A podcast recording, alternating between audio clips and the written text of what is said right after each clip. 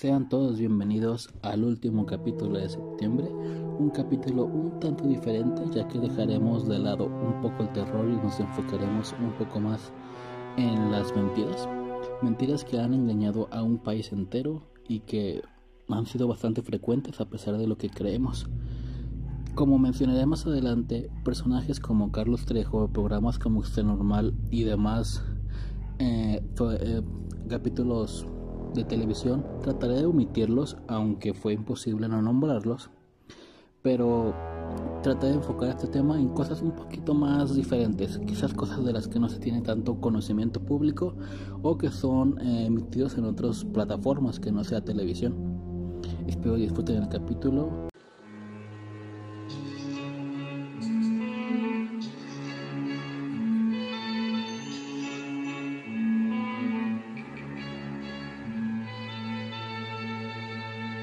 Hablar de fenómenos paranormales siempre abre espacio para la polémica, ya que existen personas que afirman que tal evento o fenómeno paranormal es cierto, pero por otro lado, habrá quienes opinan lo contrario. Y eso está bien. El problema ocurre cuando una o varias personas se juntan para mentir y promover la existencia de un fenómeno paranormal totalmente falso, plantando evidencia falsa y pagando testigos que apoyen la existencia del fenómeno el día de hoy hablaremos sobre algunos de los casos que lograron engañar por un tiempo a la mayoría de personas en México y que en algunos de sus casos hasta el día de hoy existen algunas personas que lo defienden como algo real.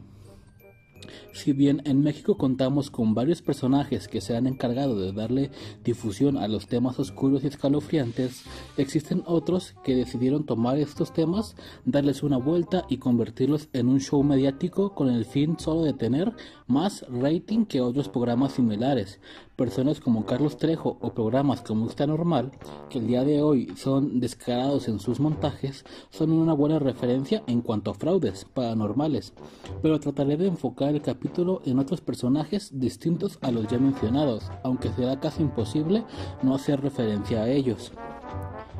Esto es Con la piel de gallina y aquí comenzamos. Ese día que, vinieron aquí, que andaba el iba por allá, iba por allá, yo estaba hablando con el productor Oye, cabrón. No estoy caminando como pendejos a todos para allá para acá. Y el productor fue el que dice, ¿cómo me gustaría que un día de verdad se le apareciera algo a este cabrón para verlo correr y saltar la barda, güey? Dice.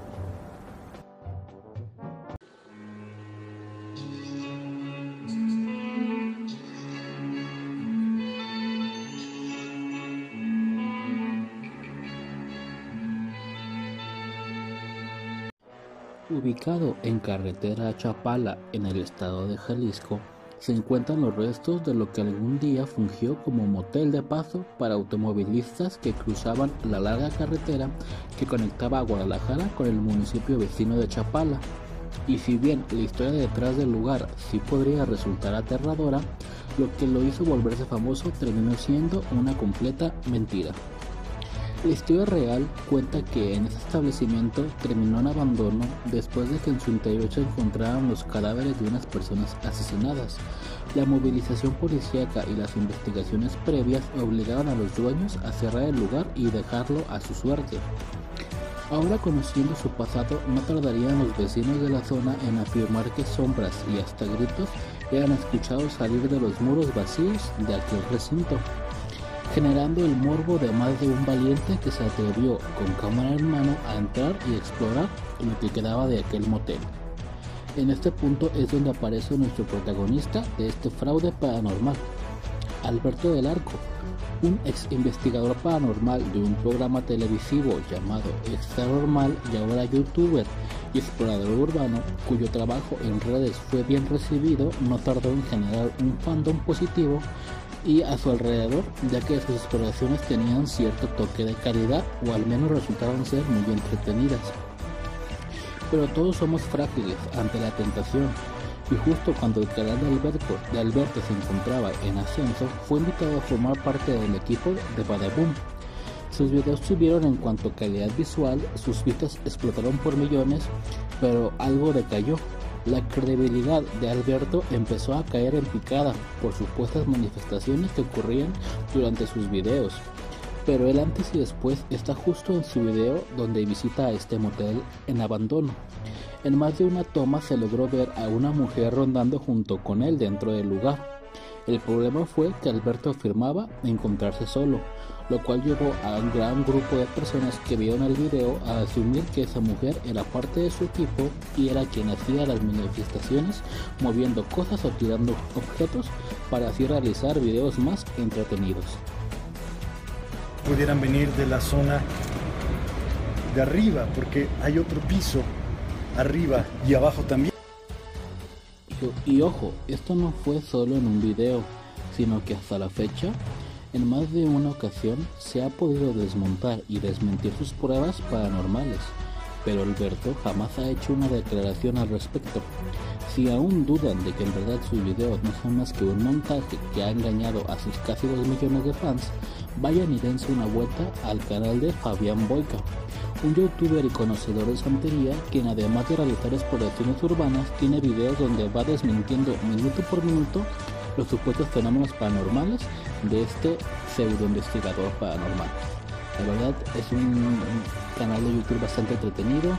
Creo que también hay otro canal que se llama Cuántico Hater que ya le dedicó un par de, de comentarios a Alberto sobre su investigación de, de este motel y si tienen duda de que lo que hace este hombre es falso, vayan a esos canales, dense una vuelta y quedarán más que convencidos.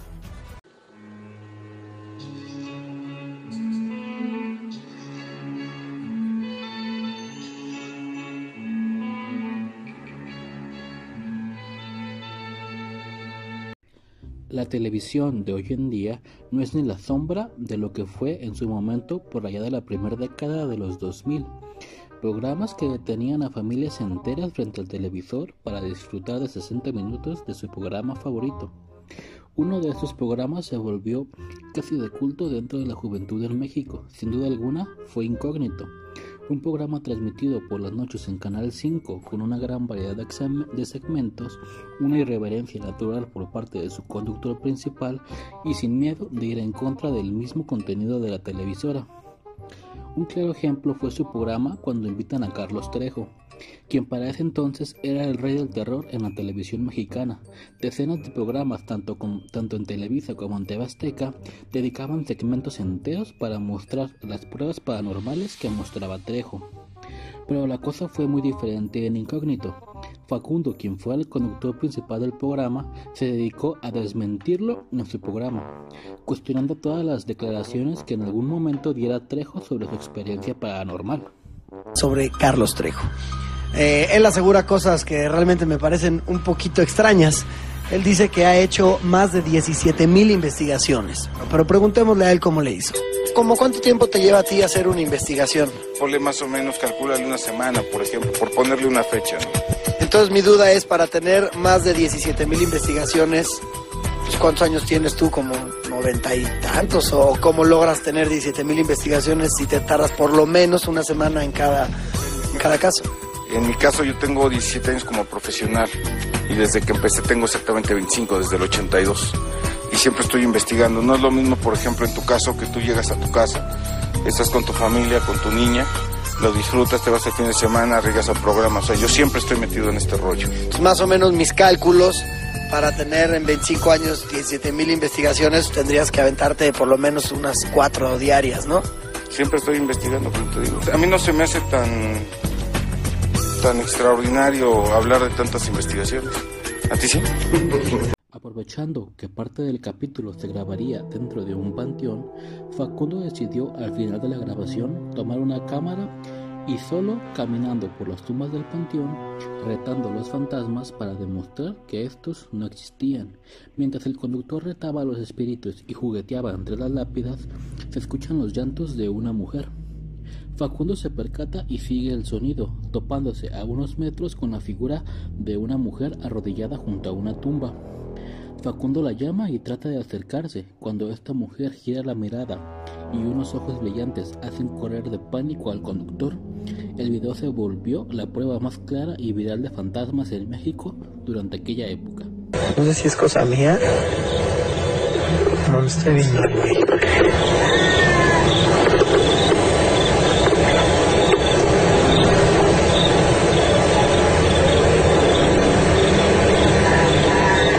seas idiota. ¿Qué es esto, güey?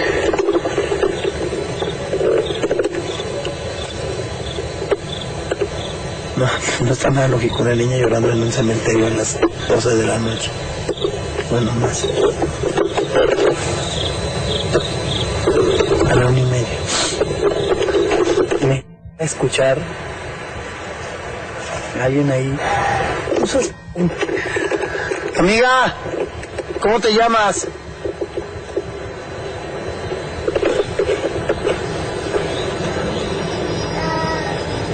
Amiga. Niña. Ay, no seas imbécil. Ya me largo la... Hasta el día de hoy no existe una declaración oficial sobre aquel video por parte de los involucrados en la grabación del capítulo. Existen ciertas versiones que contradicen unas a otras. La versión más popular es que fue una broma realizada por parte de la producción del programa incógnito hacia Facundo, aunque también existen otras versiones de que la broma fue parte del equipo de Carlos Trejo hacia Facundo y una tercera versión donde se indica que todo el video fue un montaje. Han pasado casi 10 años sobre aquel video y aún sigue siendo tema de discusión cuando se habla de fantasmas en México.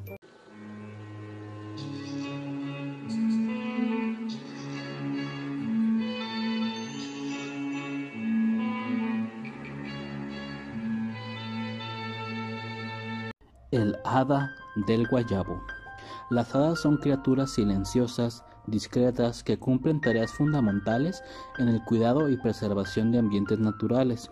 Por lo mismo, sus actividades las ponen en peligro de ser vistas por algún curioso que se encuentre paseando en, un- en algún bosque o selva donde éstas habiten. Esto fue lo que ocurrió en la ciudad de Guadalajara en el lejano 2011. José Maldonado contaría a sus vecinos y amigos que durante los primeros días de agosto vería cerca de un árbol de guayabo un destello brillante que llamó su atención. Se acercó con cuidado y logró ataparlo. Su sorpresa fue enorme al darse cuenta de que lo que yacía entre sus manos era un ser de unos 3 centímetros de alto, una figura femenina con botas y guantes rojos. Maldonado se daría cuenta que el ser parecía tener lastimada una de sus piernas y pocos minutos dejaría de moverse. El joven decidió colocar dentro de un vaso con formol al ser que había atrapado, corriendo así la voz de que un hada había, sido atrapada en Jalisco. Siento que que la agarré. Eso sabe, pues. Fue como en shock. ¿Fue con la mano? Sí, como un centellito. Ya ves cuando pones un brillito así en el aire y brilla y luego así se apaga la sombra. Así se veía.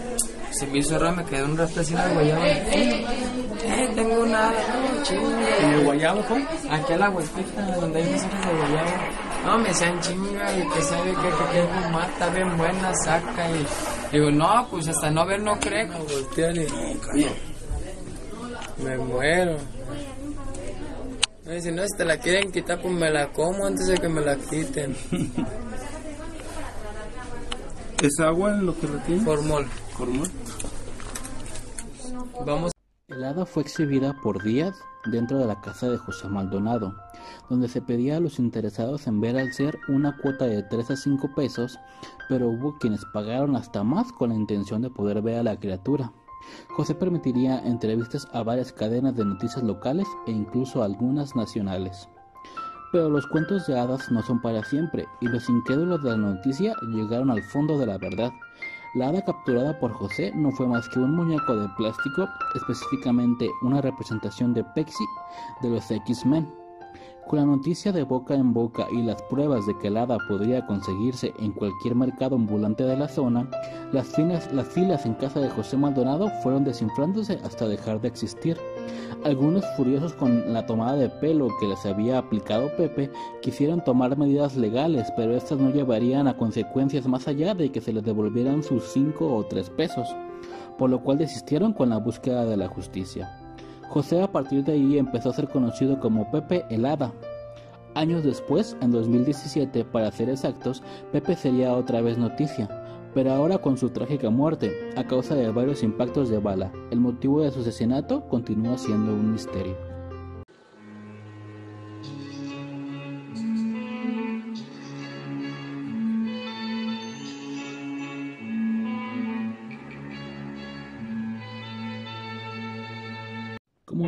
Terribles engaños donde más de alguno cayó.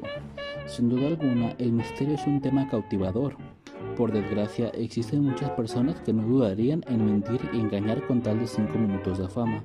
En algunos casos su teatro siempre es desmontado, pero existen otros tantos que tejieron también sus hilos y que años después aún cuentan con cierta credulidad por parte de algunas personas que vieron o escucharon el tema. Cada día los fraudes suelen ser más elaborados y quisiera aclarar que no todo es por malas intenciones. Existen algunos creadores de contenido que son capaces de crear una historia que a pesar de que sabemos que es 100% falsa, sin duda alguna son muy buenas historias. Por ejemplo, Dear David o El Sol ha desaparecido, historias donde quizás sí existe un interés por buscar fama, no es malintencionada como los ejemplos que vimos en este capítulo.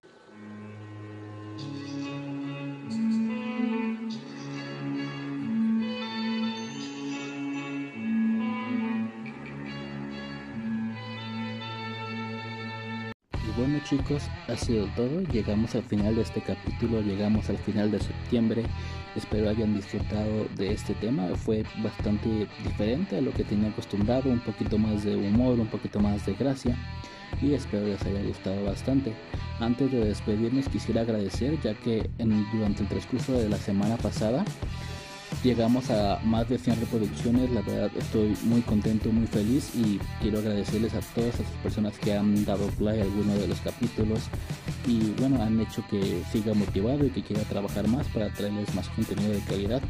Espero les guste este capítulo y sigan apoyando el contenido, compártanlo, dejen sus comentarios en redes sociales. Estoy en redes como arroba con la piel de gallina podcast, estoy en Facebook, también tengo Instagram, así que vayan, visiten, den opiniones, compartan sus temas, que todo será escuchado y sin duda algún día haremos algún tema de los que ustedes me pidan.